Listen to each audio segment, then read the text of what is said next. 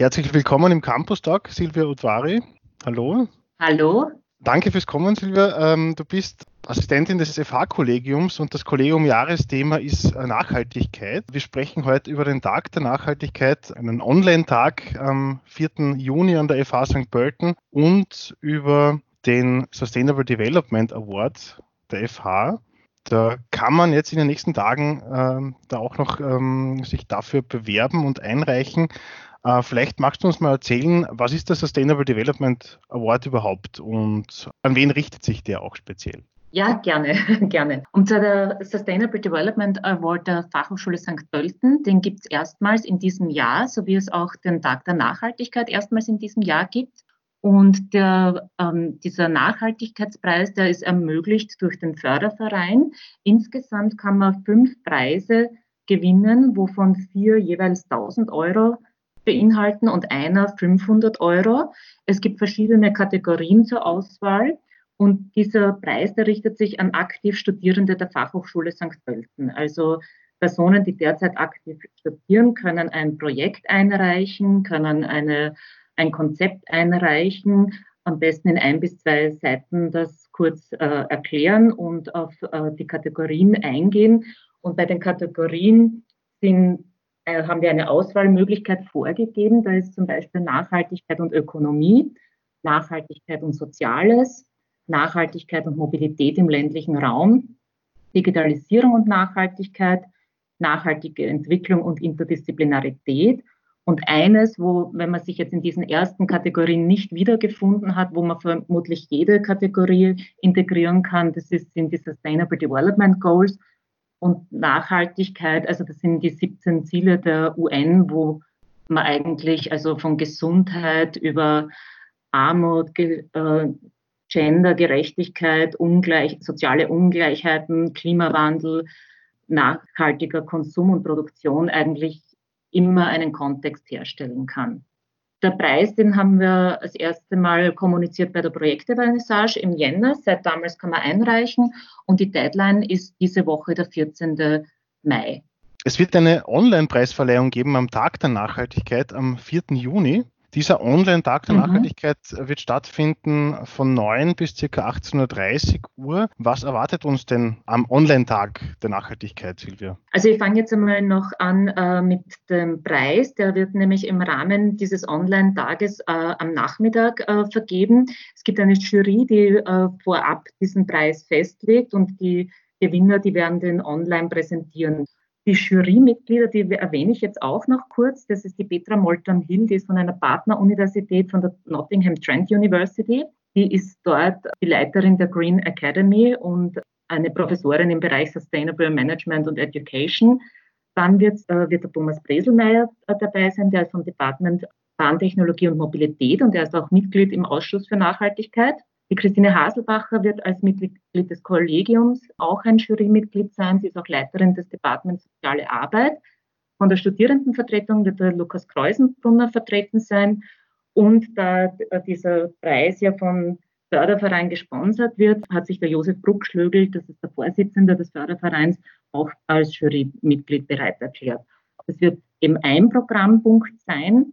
Es wird insgesamt drei Vortragseinheiten geben und zwei Workshops zusätzlich zu dieser Preisverleihung. Und im Rahmen des Tages wird es auch die Möglichkeit geben, dass die äh, Kandidaten und, und Kandidatinnen der Kollegiumswahl sich äh, vorstellen. Und zu den Themen, es wird eine, eine Vortragseinheit wird Nachhaltigkeit und Kommunikation sein. Da wird die Roswitha Reisinger vom Verlag Lebensart, da ist sie die Geschäftsführerin, sie wird einen Vortrag halten und im selben Zeitraum wird auch der, oder in derselben Vortragseinheit wird auch der Michael Litschka, er ist Lehrender an der Fachhochschule St. Pölten, auch zu Klimawandel und Kommunikation und schlechte Kommunikation und die Klimakrise hängen zusammen sprechen. Das ist eine Vortragseinheit.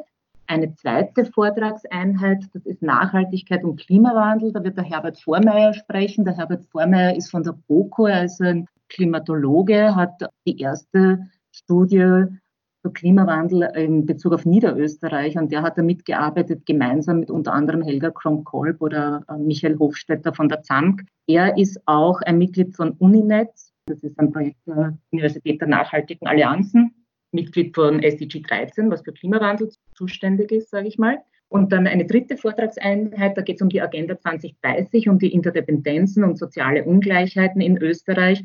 Da wird die Karin Kuranda von SDG Watch Austria über SDG Watch äh, sprechen. SDG Watch Austria, das sind etwa 180 Non-Profit-Mitglieder österreichweit, die sich zusammenschließen, um eben die SDGs umzusetzen. Also SDGs werden auch also Agenda 2030 genannt. Und in derselben Vortragseinheit wird die Karin Fischer von der Johannes Kepler Universität und die Katharina Kreisel von der Universität Salzburg über soziale Ungleichheiten und Interdependenzen der SDGs sprechen.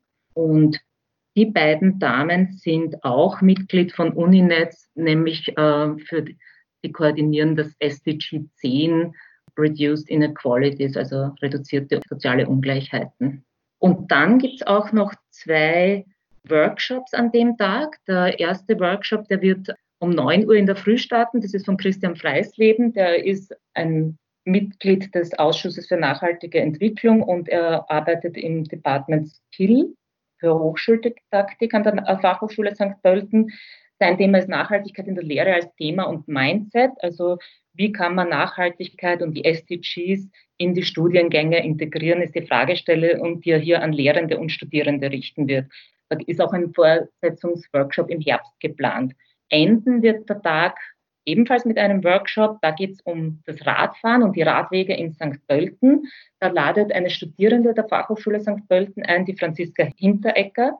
Die studiert Digital Design im Master und gemeinsam mit der Radlobby St. Pölten ruft sie auf, dass man eben an diesem Workshop teilnimmt und sich gemeinsam nach Lösungen für die Radfahrwege in St. Pölten überlegt, weil sie das als problematisch schon identifiziert hat, wie viele andere, dass, dass man eigentlich noch mehr Radfahrmöglichkeiten schaffen kann in St. Pölten. Das ist das Ziel dieses Workshops.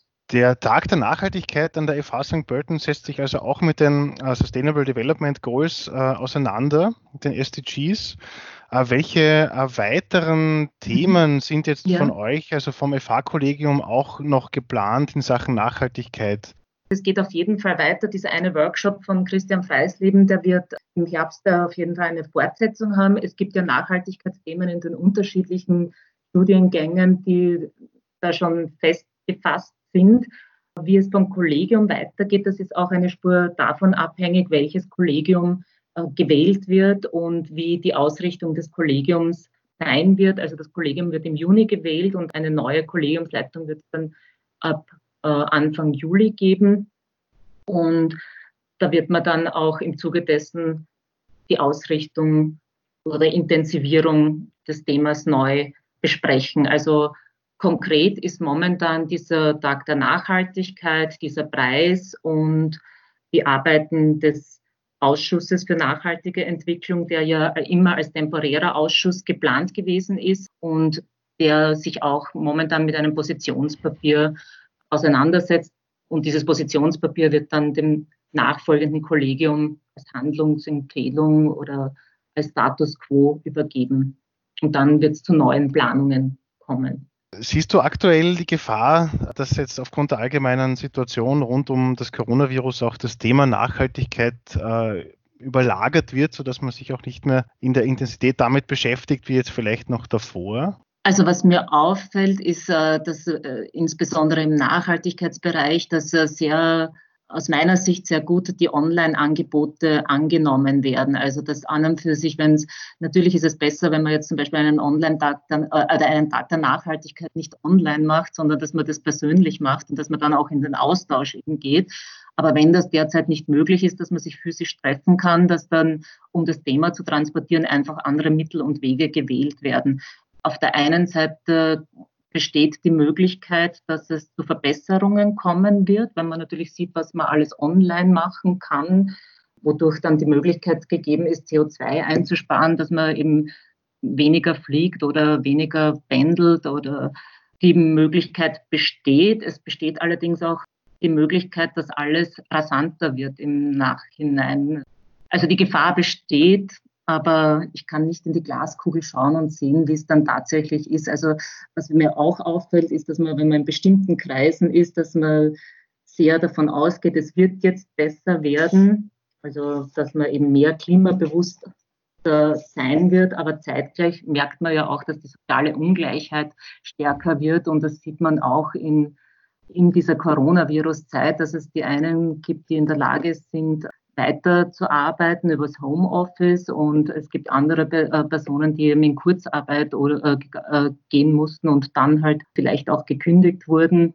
Und das hat natürlich einen Einfluss darauf, wie man seinen individuellen Lebensstil überhaupt gestalten kann und möchte und wofür man Zeit hat, dann damit auseinanderzusetzen. Alles äh, Gute für die kommende Zeit und für den Tag der Nachhaltigkeit am 4. Juni von 9 bis ca. 18.30 Uhr findet der online statt. Und natürlich nochmal der Hinweis auf den Sustainable Development Award und die Einreichfrist, die ist am 14. Mai und alle, die das jetzt noch hören, äh, Studierende der FH St. Pölten, äh, eure Projekte, Forschungsarbeiten etc., also die kann man da wirklich noch einreichen und äh, mehr Infos zum Sustainable Development Award beziehungsweise zum Tag der Nachhaltigkeit gibt es auf der Seite vom FH-Kollegium. Vielen Dank, Silvia Otware, für den Besuch ja. im Studio, wollte ich schon sagen, aber es ist äh, auch noch nicht das Radiostudio, sondern eine Online-Plattform, wo wir uns hier austauschen und Interviews führen. Und ich hoffe, das ist bald wieder möglich, dass wir uns auch wieder äh, an der FH im Radiostudio auch treffen werden. Ja, vielen Dank, Simon, für die Einladung.